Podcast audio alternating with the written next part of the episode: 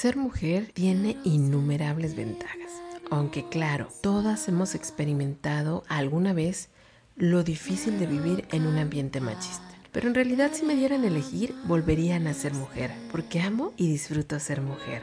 Algunas peculiaridades femeninas son la sutileza, sensibilidad y por supuesto la fortaleza. La mujer ha tomado un lugar cada vez más importante en el mundo y en el del rock no sería la excepción. Cada vez son más las mujeres que toman una guitarra, tocan un bajo o una batería. ¿Y qué decir de las voces femeninas en las bandas lideradas por mujeres que convierten la música en pasión? Y son muchas. Una de ellas mexicana, cantautora con una voz y manera de interpretar única. Eli Guerra, quiéreme mucho. ¿Y a ti cuál voz femenina del rock te gusta? Yo soy Nora García, nos escuchamos un día de estos.